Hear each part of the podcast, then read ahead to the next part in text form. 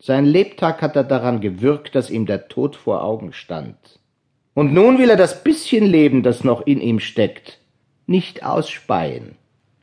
Eine Schwergeburt ist das, wie immer man's betrachtet.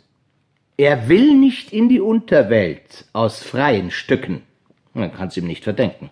Und stur besteht er drauf, erst vor die Versammlung der Götter geholt zu werden. Er meint, ihm steht von Mutters Seite der Himmel zu. Er weigert sich, den letzten Atemzug zu tun, bevor er nicht eingeklagt hat, was ihm die Götter schuldig sind. In jedem Fall betrifft's mich nur am Rande. Doch bis die Herrschaften von oben hier erscheinen, erzähl mir, wie es soweit kam mit diesem Gilgamesch. Und du, Ishtar, geh und hol ihn. Samt seinem Geleit.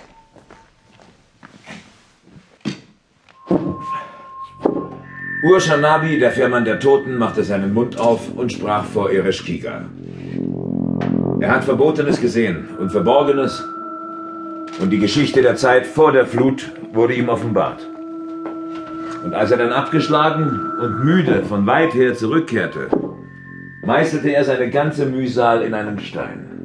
Gilgamesch. Der Name Gilgamesch war ihm von Geburt an bestimmt. Zu zwei Teilen ist er ein Gott, zu einem Mensch. Zu zwei Teilen ist er ein Gott, zu einem ein Mensch. Die Mutter der Götter lieh ihm die Gestalt. Der Gott Enki gab ihm seine Größe. Er durchstreifte den Erdkreis bis zum Aufgang der Sonne, überquerte das Meer und kam endlich dort, wo der Himmel beginnt, zu Uttanapishti, der die Menschen wieder zu glauben gelehrt hatte und verschaffte sich bei ihm Gehör. Gilgamesch, der König von Uruk.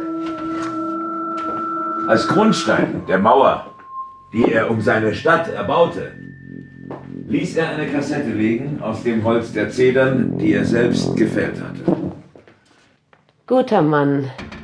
Sehr schön, was man so geschwollen alles reden kann.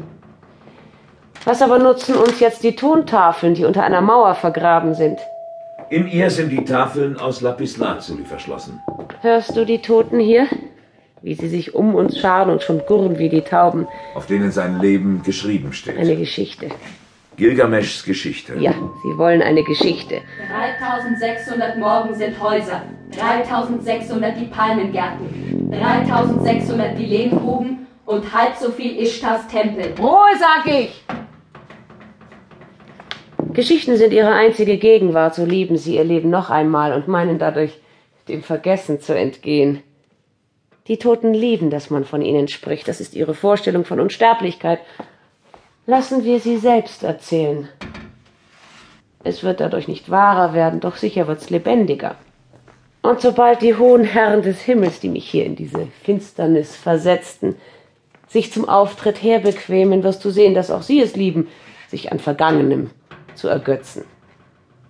Sie tun ja eh nichts anderes, als sich am Firmament da oben Tag für Tag im Kreis zu drehen, das Schicksal jedes Einzelnen von Tafeln abzulesen, auf denen jedes Stichwort ein für alle Mal geschrieben steht.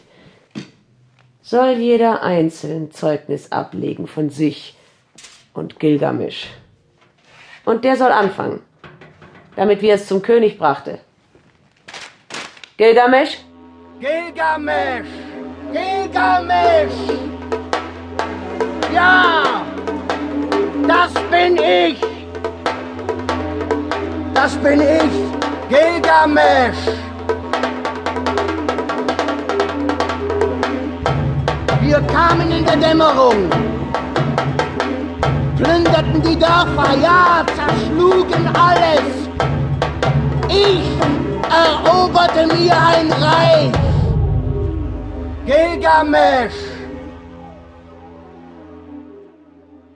Wir kamen immer im Hinterhalt der Dämmerung, überfielen die Karawanen, holten uns die Ballen von den Frachtkähnen oder plünderten die Dörfer, wenn die Männer am Acker oder beim Vieh waren und brannten die Kornfelder und Palmgärten nieder. Wer die Waffen gegen uns ergriff, wurde umgebracht. Die Weiber vergewaltigt, die Anführer geköpft, die Köpfe aufgespießt, den übrigen stachen wir die Augen aus.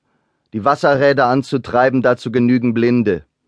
Die Altäre und Tempel ihrer heidnischen Götter zerschlugen wir in eurem Namen, bis jeder merkte, dass es klüger war, sich mit mir zu verbünden